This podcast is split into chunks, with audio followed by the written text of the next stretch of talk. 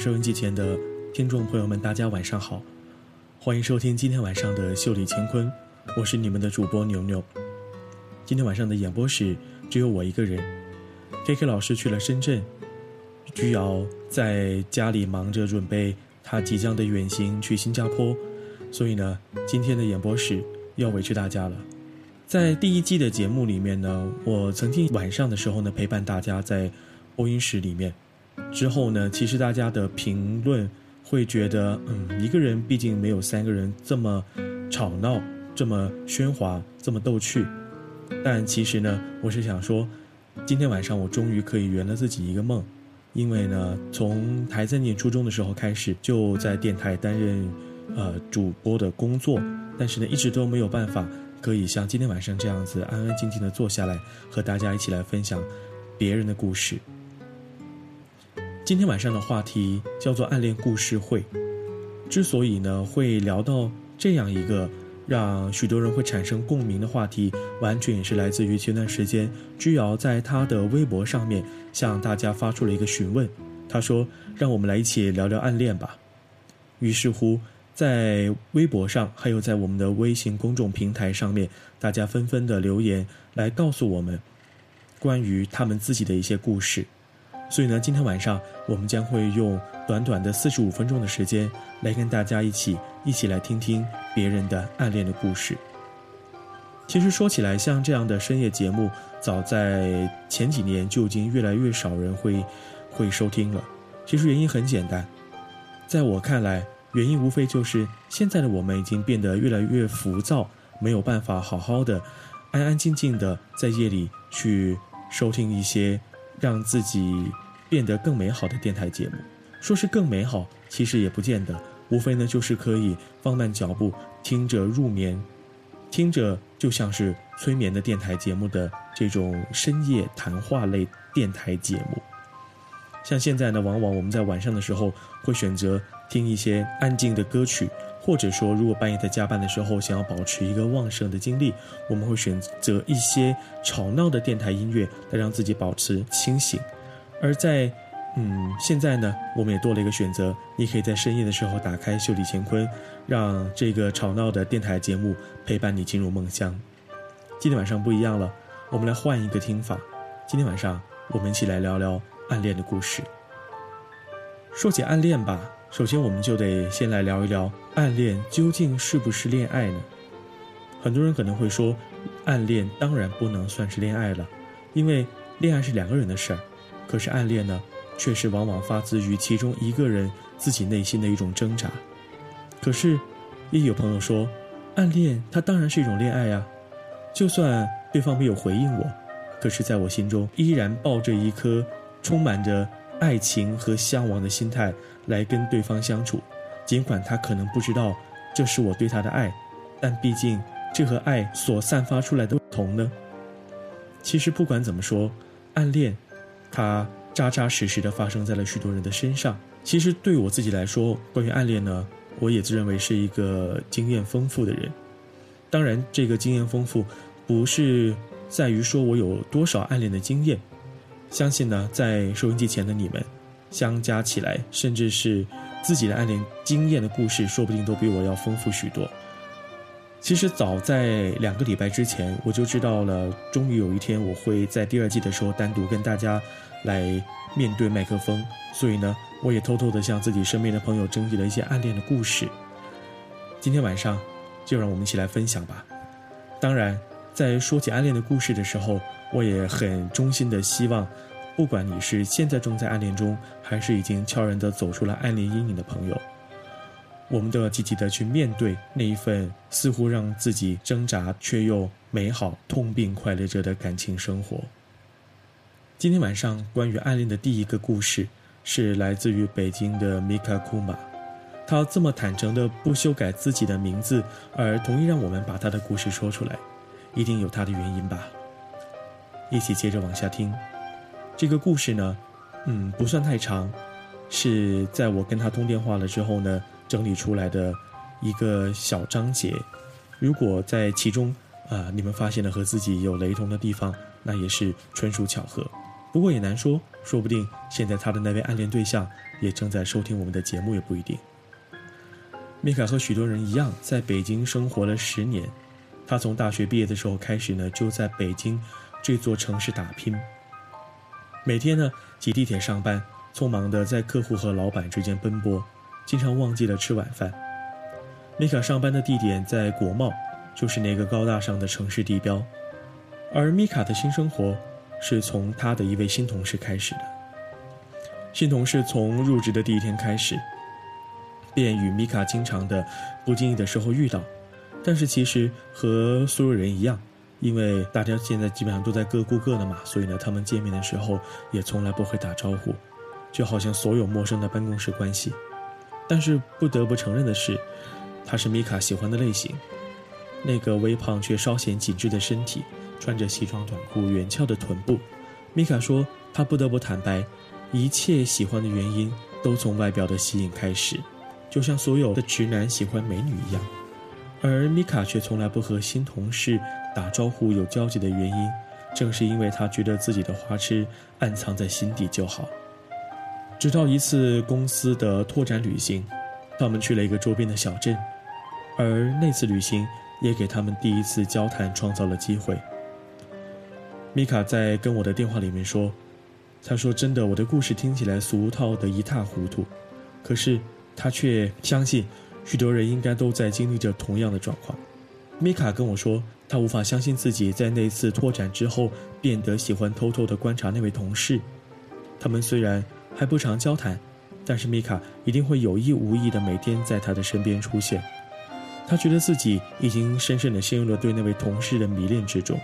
甚至开始偷偷的到他的办公桌前拿走他每天都用的笔和风油精，甚至呢，他还从行政部拿到了他们拓展时的照片。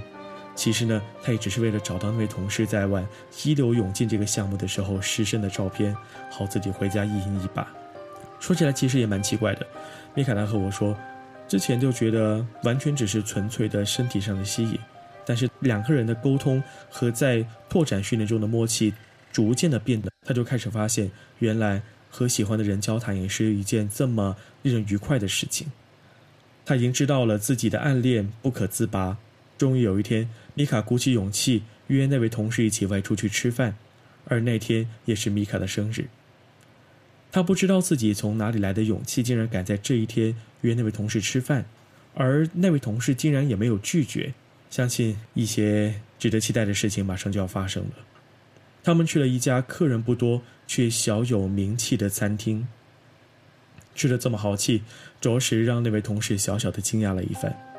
而米卡也像无事人一样和同事聊起了一些关于他们工作方面的故事，聊一些日常的兴趣爱好和新闻。而这个时候，最狗血的事情发生了，同事向米卡说出了令米卡难以忘记的话。他说：“我喜欢男生，我想你不要误会我。”我是同性恋，但是我们这么约会，我担心时间长了，你会以为我喜欢上你。那个时候呢，米卡夹着肉片的筷子瞬间的掉在了地上，他很认真的看着那位同事，回答他：“可是，我喜欢你啊。”这个故事真的非常的狗血。他在跟我说出最后面那句话的时候，我整个人就第一反应，这怎么可能发生？但是故事就这么开始。故事也就这么结束了。这个令人狗血的故事是令人愉悦的，因为结局的翻转让人难以置信。而这个故事呢，就这么真实的发生在自己的身边。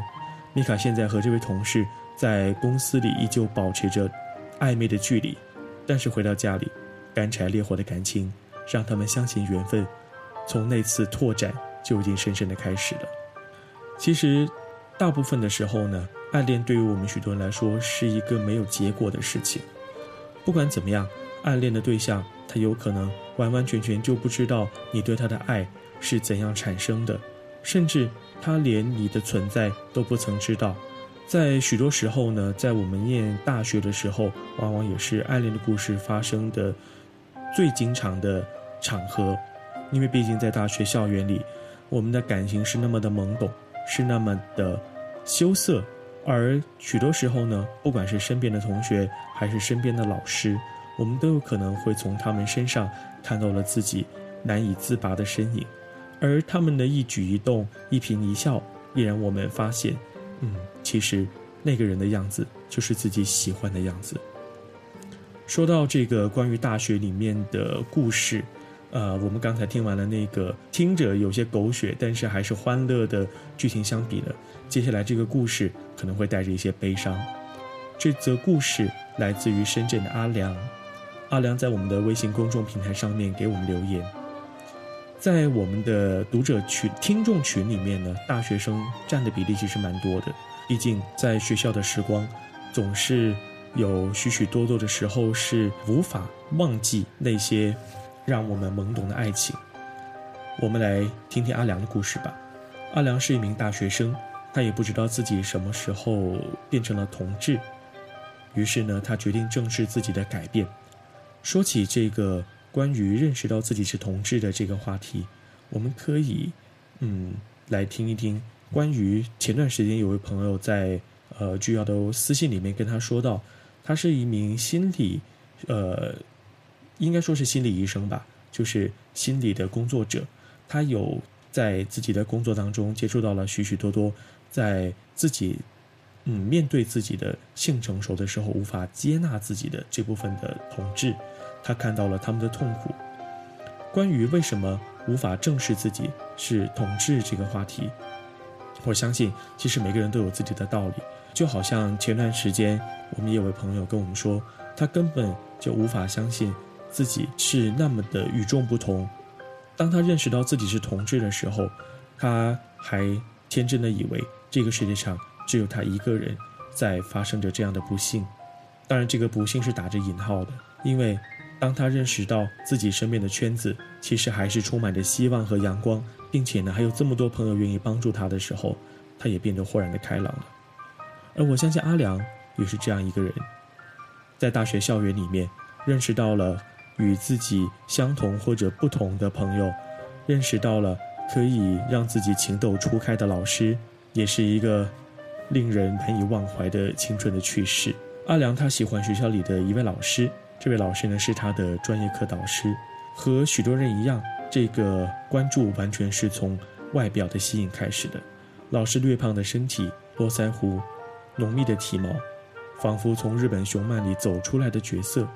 而那个时候的阿良呢，每堂课他都不会迟到，永远的坐在第一排。他想要引起老师的注意。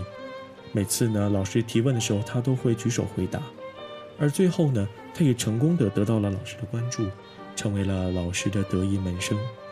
而就在阿良美好的大学生活进行中的时候呢，老师的女朋友出现在了他的视野里。其实就老师而言，谈恋爱是一件再正常不过的事情，但在阿良看来，是他自己的感情生活中出现了一个对手。而这个对手呢，当然只是阿良自己心中想的。毕竟老师有自己正常的生活，而阿良的暗恋，老师自然是不会知道的，更不用在意了。老师的女朋友每天下午都会在学校里等老师下课，然后他们一起去学校的食堂吃饭。阿良总是在远处偷偷看着，然后呢，他就开始了茶饭不思，甚至怀恨在心。他觉得老师被女朋友。或者说被这个女人牢牢地霸占了，于是从那天开始，他不再按时的上课，不在上课的时候坐第一排，甚至不再热情的举手回答问题。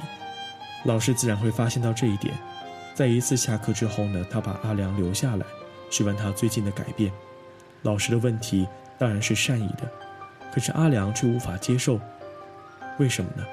因为他无法告诉老师事情的真相。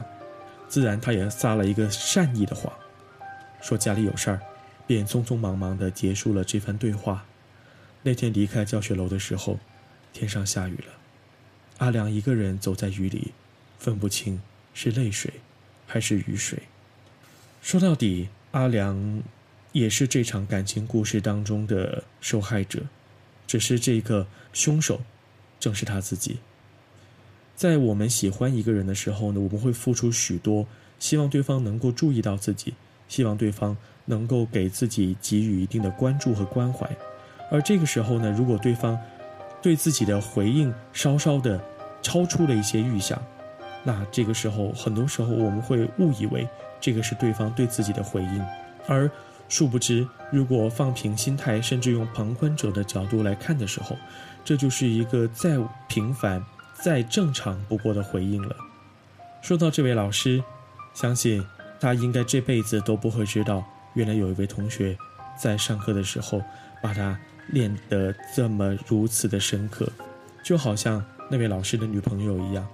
他自然不会把自己放在情敌的位置，因为他根本就不知道阿良的存在。关于这样悲情的爱情故事还有非常多，嗯，我们只是举了其中一个例子罢了。刚才那两则故事里面呢，我们看到了，其实暗恋大多数时候的发生和开始，都是从最根本的需要产生的。我相信这也是许多人现在会坚守着四幺九作为自己。恋爱原则的这样一个方式，因为很多时候我们都不知道自己想要的是什么，我们只能知道自己喜欢的类型是怎样的类型。可是身体毕竟只是一个躯壳，和对方真正相处的才是他的灵魂。很多人会在真爱软件上面大大方方的写着“不约炮，只谈情”，可是如果第一面都没有办法接受对方。那又如何谈情说爱呢？同志的感情说到底是复杂的。从女同志的角度来分析，我们男同志的感情又是直率的。我们对于情爱这件事儿，喜欢就是喜欢，讨厌就是讨厌，不愿意接受就是不愿意接受。我们的出轨往往呢，很多时候也是理直气壮的，就好像我们的暗恋一样。我们喜欢对方，往往不需要理由，而这个不需要的理由是霸道的。令对方无法接受的，许多时候呢，男性的这种冲动不单只是表现在对于同性的爱方面，对于异性的爱方面也是一样的。正是因为我们没有办法看清楚自己对于这份爱的需要，而从我们眼睛里面能够感受到的最根本的，就是对方对自己的吸引。久而久之，暗恋呢，也让我们这个爱慢慢的生根发芽。看到了他身体之外的更多让我们欣喜的一些期待，比如说他是一个细心的人，他是一个幽默的人，他是一个跟他在一起会有无限的安全感，而安全感对于许多同志来说是很重要的，而这些事情呢，往往也发生在零号的身上，因为之所以会把我们的一些性向会分为零和一，也是从我们。自己身体的根本而发生的，相比起来，零号的心思要比一号要细腻得多。自然，零号在处理这样的事情方面，会往往用着女性的角度去思考这个问题，并不是说这是一个女性化的特征，甚至说是伪娘或者是娘娘腔，它就是一种思考的方式罢了。因此呢，收音机前的零号朋友们，你们也不必担心自己会被别人耻笑，因为毕竟。这个就是我们的优势啊，不是吗？林浩在思考问题的时候，往往会把安全感当作是第一位、第一位的考量象征。安全感来自于别人身上最直观的部分，不管是同性、直男，还是同性恋，对方给我们看来，他身上所散发出来的味道，就是一种安全的象征。就好像前些年的时候，那个时候呢还没有谈恋爱，身边的朋友呢往往也是来了走，来了去。那个时候呢，每次和别人拥抱的时候，我脑子里面出现的第一个场面、第一个场景，就是跟他拥抱在一起，很有安全感。我相信很多朋友在与自己喜欢的人拥抱，甚至有接触的时候，都会被他眼睛里面所散发出来的魅力所折服。往往在这个时候呢，我们就要能够认清楚自己需要的部分和自己盲从的部分。那刚才呢，和大家分享了两位朋友的故事，接下来我们来听一首歌曲，在歌曲之后，我们再来看看那些关于暗恋的故事。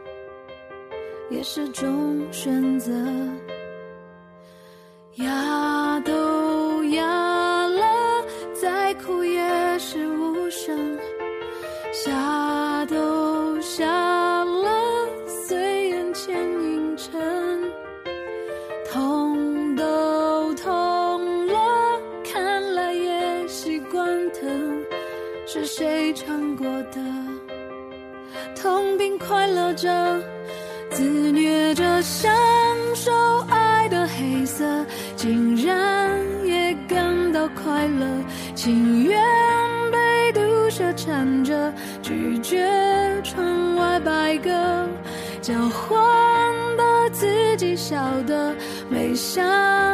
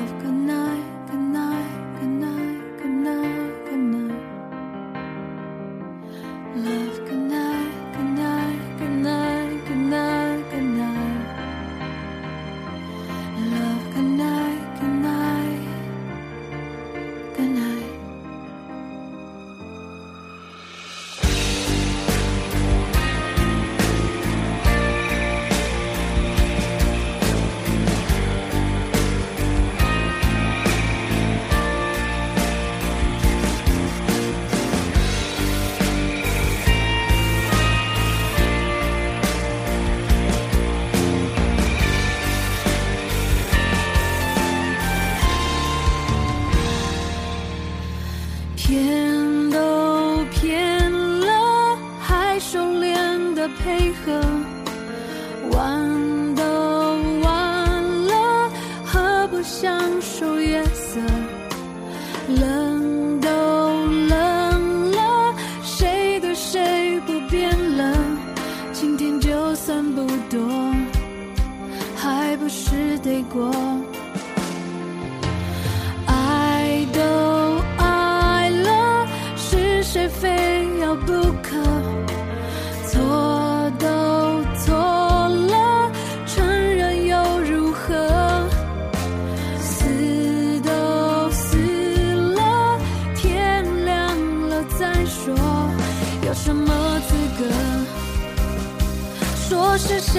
错。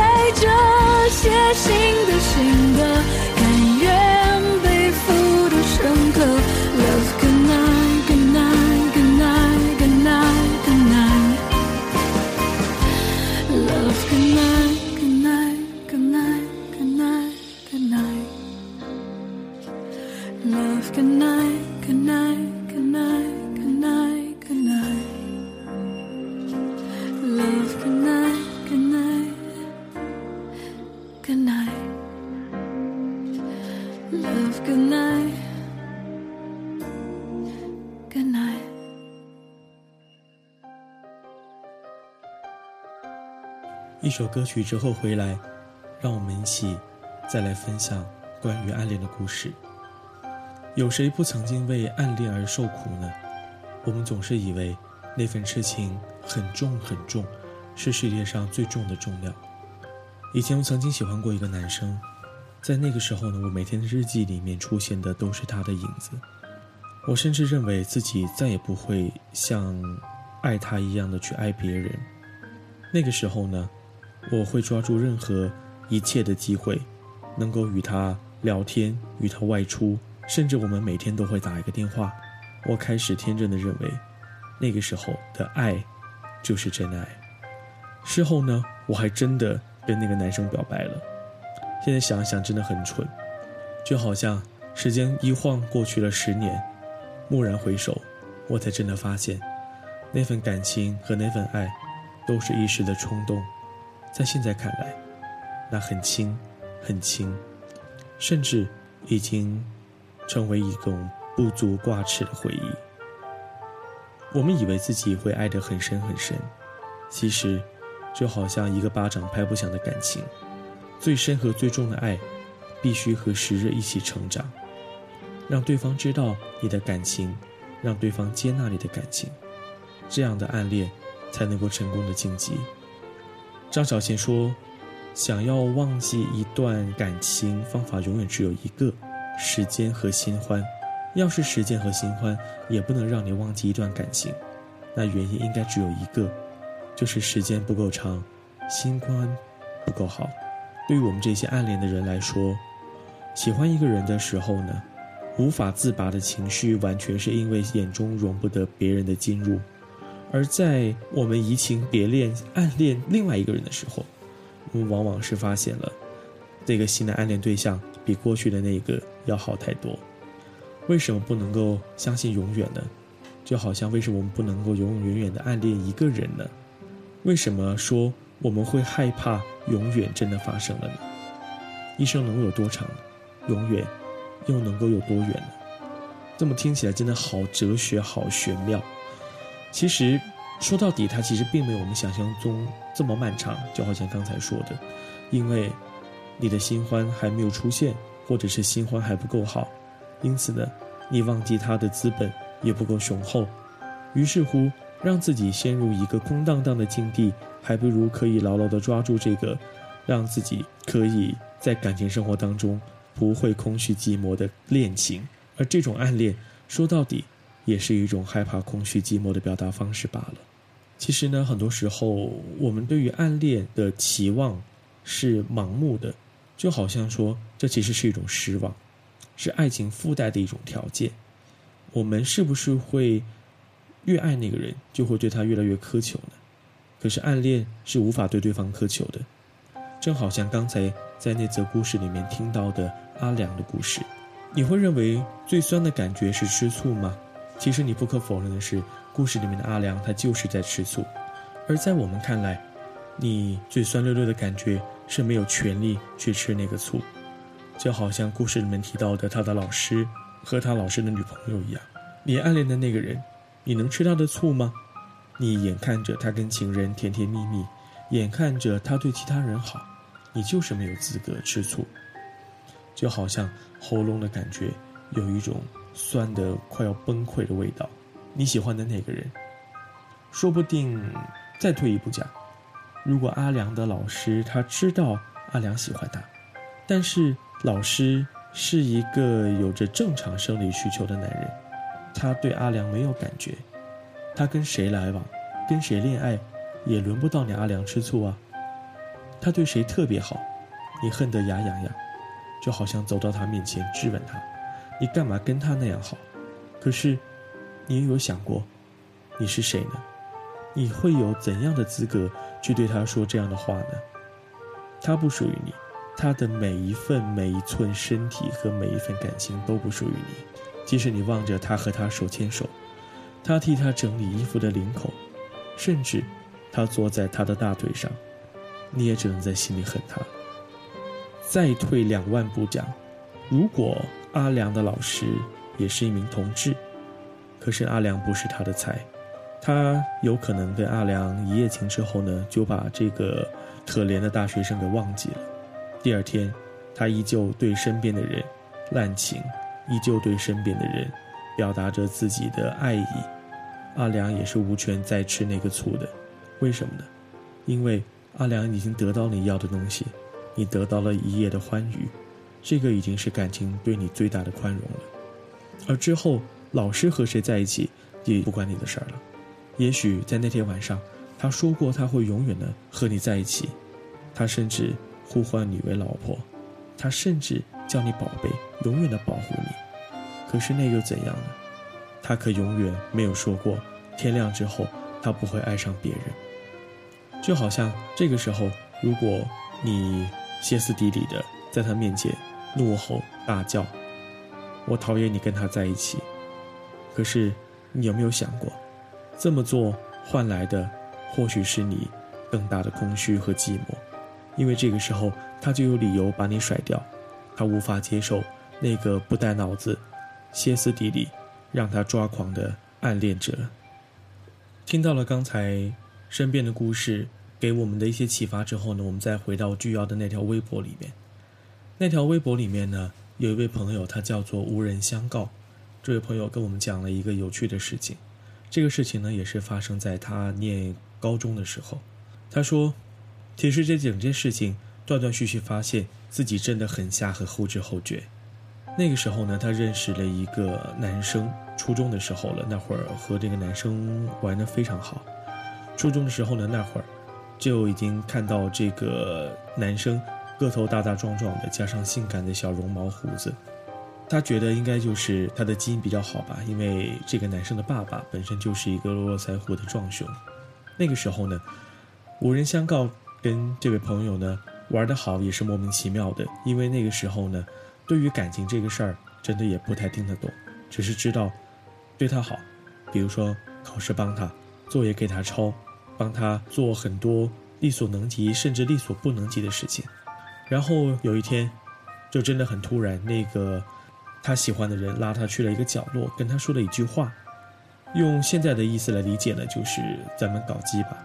然后那位无人相告那位朋友呢就不淡定了，那个时候呢真心不懂，他就吓着跑开了，因为那个事儿，他还不跟这位男生说话了很长时间。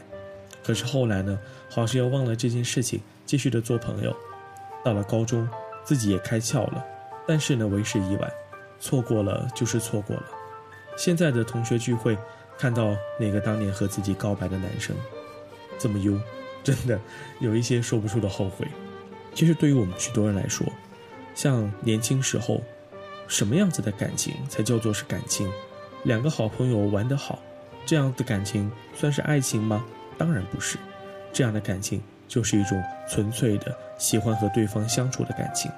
而在念书的时候，因为我们大家都比较的单纯，比较不会把双方的利益和过去和将来考虑的这么清楚，因此呢，在那个时候，我们的相处和交往往往也是最青涩的时候。在那个时候，自己的感情就好像是一瓶装得满满的水，可以毫无顾忌的。对自己喜欢的人，放出那强烈的欲望和热情。可是当时间越来越长，我们瓶子里面的水也越来越少，就好像前段时间那个红遍了网络的漫画一样。直到最后，我们的感情耗尽了，再也无法补充进新的热情的时候，在我们已经即将绝望的时候，真正的遇到了那个可以让自己心动的人。我们还能爱得起来吗？说到这里，也许会让大家有一些沉思：究竟我们的感情到最后会变成怎样的结局呢？没有人知道，因为在暗恋的时候，没有人会知道这份暗恋会持续多久，没有人会知道你这份暗恋是否会升级成为正牌的正宫男朋友，甚至呢，在许多时候，我们已经说自己不想再谈恋爱了。不想再跟别人发生什么关系，不想再让自己受伤，不想再付出更多。但是，当那个强大的身影，那个充满安全感的身影再次出现在自己眼前的时候，我们是否会再次的奋不顾身呢？谁也说不准。一个人的时光总是过得特别的短暂。在一首歌曲之后，我们再来回来，一起聊聊最后一部分关于恋爱的故事。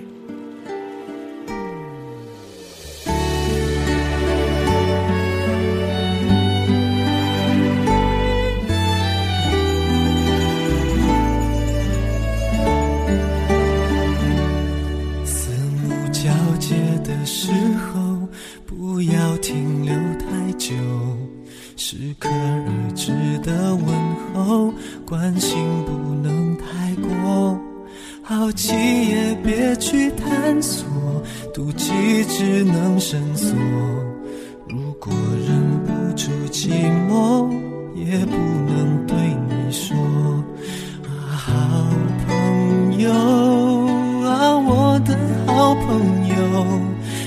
小心的沉默，不想让你太难过，我们就站在落地窗的两边，就算触碰也有了界限。如果跨越过彼此那道边界，是靠近是更遥远？相信我们走到另一个境界，搭建高墙，友谊万万岁。要是我爱你变成了语言，什么会多一些？什么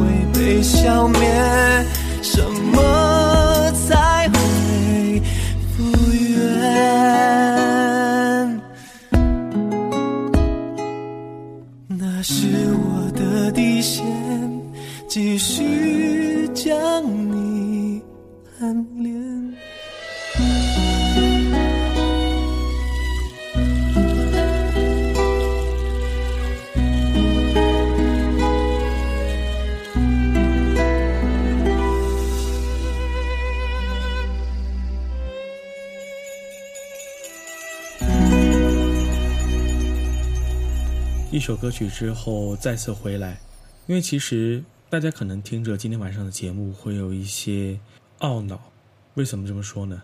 因为节目的节奏变得比往常缓慢许多，这也是 K K 老师在我上节目之前对我千叮嘱万交代的，因为我们希望能够做一个实验，希望呢能够听电台的朋友们能够给我们一些真诚的回应，我们想知道怎样的电台类型。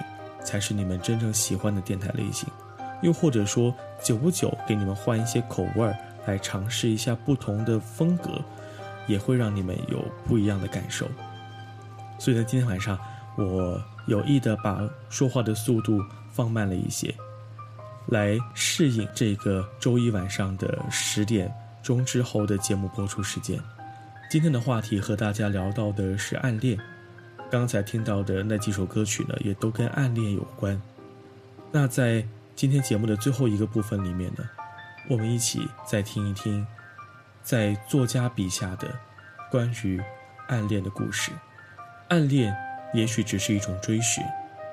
如果有这种经历的话呢，我想是不会否认的。我曾经试着对一些人抱着好感，在对他们暗恋的时候呢，会幻想跟他们在一起或许会不错。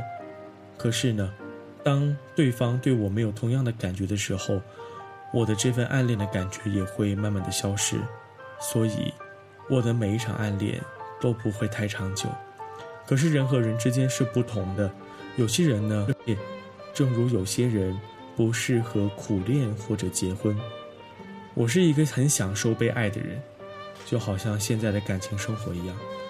当每天早上被微信叫醒，每天在下班去健身房的路上，能够跟喜欢的人在微信里面一来一回，有一搭没一搭的聊天，喜欢被自己心仪的男人追求，那种感觉很难用语言来表达。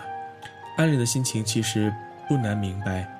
就好像在节目一开始我们说到的那场暗恋，很多人会把它等同于恋爱。其实，唯一的分别，我们在节目里面也反复的强调，暗恋就是对方他并不知道，或者说他知道了而不回应你的爱。然而，这唯一的分别，同时也是最大的遗憾。一个得不到回应的恋人，是茫茫天际里一颗羞怯而孤单的星星。泛着卑微的亮光，苦苦的追寻，这么自虐的事情，真是让听到的人都会在猜测自己将来会不会成为这个悲惨故事当中的主角。就好像孙燕姿在最近发布的那张唱片里面所唱到的那首歌曲《克卜勒》一样，等不到你成为我最闪亮的星星，而你却在远方闪烁着光芒。随着我的一点一点的讯号去追寻，而我也希望能够透过我的光亮和我的引导，能够帮助你找到属于你自己的幸福。暗恋呢，有的时候或许只是一种幻想，当你得到了，幻想也就破灭了。就好像刚才提到的，阿良如果真的跟他的老师在一起了，而那一夜之后的感情，是否是阿良真正想得到的呢？得不到的话。这种感觉或许会有一生那么悠长。有一天，当你会偶然想起年轻的时候，你曾经那样的暗恋过某个人，夜里甚至偷偷的为他掉眼泪。假使今生还有机会相逢，无论他变成什么模样了，你还会怀念当时的感觉吗？怀念那个时候的自己吗？说到底，其实暗恋或许也是一种自恋吧。自己回忆起当年的那份感情。往往已经觉得它都不再重要了，因为随着自己年岁的增长和智力的增加，甚至会觉得当年的自己是多么的愚蠢。虽然只有呼唤而没有的回应的感情，也被我们称之为暗恋。暗恋呢，却仍然不失是爱情的一种表达方式，不管是明的还是暗的，是浮上来还是浮不上来的，爱情就是一种生命的成长。就好像今天我在微信里面跟我男朋友说，啊，自己最近生活当中遇到的一些苦闷的事情，这个时候呢，他就用老一辈人的思维来教育我，其实人生就是一场修行啊，如果你能意识到了，那或许就不会觉得那是一种痛苦。像现在，我相信还有很多收音机前的朋友，应该是有在暗恋着那一些自己生命当中认为非常重要的人。而这个人，甚至他有可能不是你生活当中实实在在存在的人，而是在网络上，甚至是在你幻想当中所存在的那个人。没有关系，还是让自己尽力的用青春的热情，去感受这份暗恋所带给你的回应。他不回应你没有关系，暗恋本身也是一种成长，你会领悟，它只是人生很多种。追寻当中的其中一种，或许我们只是浪费了青春中许多的光阴，去追寻那份根本不可能存在的爱情。在今天的节目里面呢，其实跟大家分享的关于暗恋的故事，说到底也只有两则，因为呢，更多的朋友跟我们说到的关于暗恋的片段，无非总结起来也是节目当中所提到的那些。暗恋的形式有多种多样，可是暗恋的结果往往就是五个手指头可以数得出来。而暗恋的时候，我们所做的一些傻事儿，也往往来来回回换汤不换药。我们都认为自己与众不同，其实我们都跟别人相差无几。特别是在遇到爱情来敲门的时候，我们更加会为自己的奋不顾身，而在多年之后，觉得那已经成为了美好的青春回忆。今天晚上的深夜故事会呢，我们来聊的是关于暗恋的故事，也欢迎你们继续在微博上面跟剧友互动，来告诉他们聊一聊你们暗恋的那个人，他是否。给你的青春带来了不一样的回味呢。今天晚上的故事就到这里了，也欢迎你们继续在我们的公众平台上面和我们进行互动。